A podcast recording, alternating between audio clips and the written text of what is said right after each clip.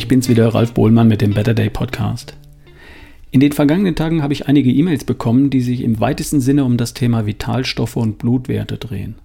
Liegt sicher daran, dass viele da draußen inzwischen wieder voll im Leben stehen. Die Wirtschaft brummt wieder, die Sommerferien sind längst zu Ende und es steht kein Lockdown mehr auf der Bremse. Irgendwie fährt alles wieder hoch, beziehungsweise ist alles längst wieder hochgefahren.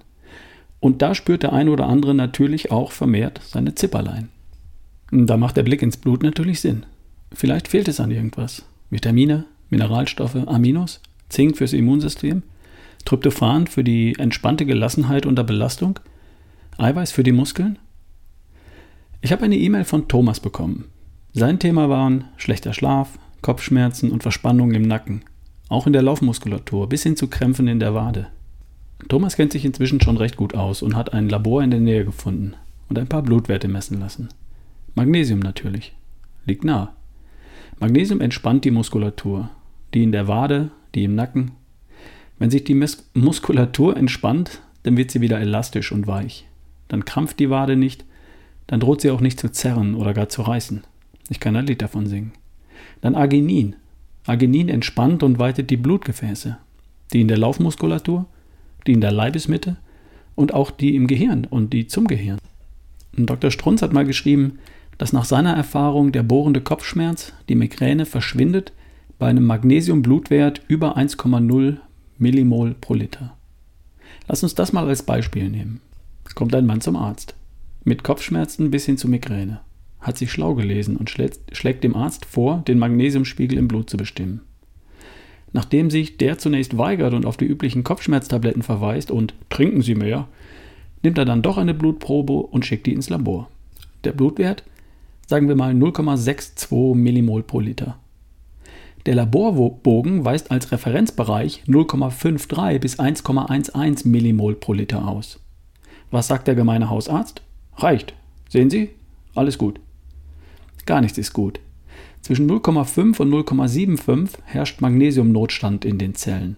Der Referenzbereich weist nur den Durchschnitt der gemessenen Blutwerte aus. Und der ist halt schlecht. Erst oberhalb von 0,75 Millimol pro Liter kommt die Zelle einigermaßen zurecht. Die Zelldepots sind gefüllt in einem Bereich von 0,9 bis 1,1 Millimol pro Liter. Und erst hier spielt wirklich die Musik. Nochmal, Dr. Strunz hat jahrzehntelange Erfahrung und demnach verschwindet Migräne ab einem Wert von 1,0 Millimol pro Liter. Jetzt passiert was ganz Typisches. Thomas hat sich belesen und weiß das. Also besorgt er sich ein Magnesiumpräparat und nimmt jetzt täglich 400 Milligramm Magnesium. Ein Monat lang, zwei Monate lang, drei Monate lang. Und nicht viel passiert.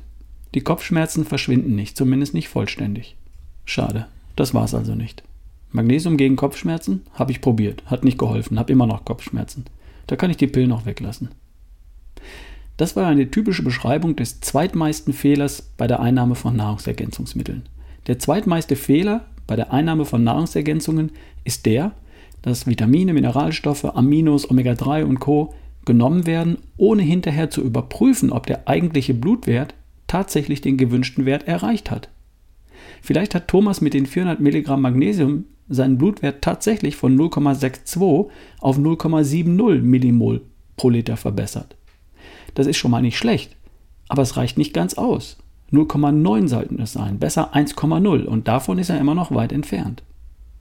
Nur so als Beispiel, ich habe in meiner Zeit als 2 Stunden 51 Marathonläufer 1600 bis 2000 Milligramm Magnesium am Tag gebraucht, um gute Werte zu haben.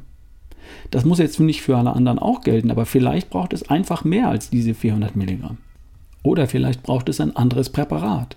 Magnesiumoxid statt Citrat oder Gelat oder Magnesiumöl beim Magnesium kann dir vorher niemand mit Gewissheit sagen, welche Form in welcher Menge bei dir besser oder schlechter ankommt. Und das findest du nur heraus, wenn du nach zwei, drei Monaten nachmisst und überprüfst, ob der Blutwert gestiegen ist und wie weit er sich verbessert hat. Und dann kannst du nachjustieren. Entweder ein anderes Präparat probieren oder einfach mehr nehmen. Und dann misst du nochmal nach und im Notfall nochmal. So lange, bis dein Blutwert tatsächlich bei 1,0 Millimol pro Liter liegt. Und siehe da, an Kopfschmerzen und Migräne kannst du dich gar nicht mehr erinnern. Dieser Hinweis gilt für alle, die Nahrungsergänzungsmittel nehmen, um ein Zipperlein loszuwerden, um sich besser zu fühlen oder ihre Leistungsfähigkeit zu verbessern. Erst messen und nach einiger Zeit nachmessen. Wird leider viel zu selten gemacht. Und ja, oft genug stellt sich der Erfolg ja auch schnell ein. Du nimmst was, fühlst dich besser, bingo, alles klar. Aber wenn das mal nicht so sein sollte, nachmessen. Und für dieses Nachmessen muss es ja nicht unbedingt gleich wieder das volle Analyseprogramm sein. Ein Labor um die Ecke misst einen einzelnen Wert wie Magnesium für rund 10 Euro, wenn ich mich nicht irre. Natürlich sind nicht alle Werte so günstig. Vitamin D kostet meines Wissens rund 30 Euro. Aber das ist machbar, solange es nur um einzelne Werte geht. Und es lohnt sich. Weißt du, was der meiste Fehler ist bei der Einnahme von Nahrungsergänzung? Gar nicht messen. Einfach schlucken.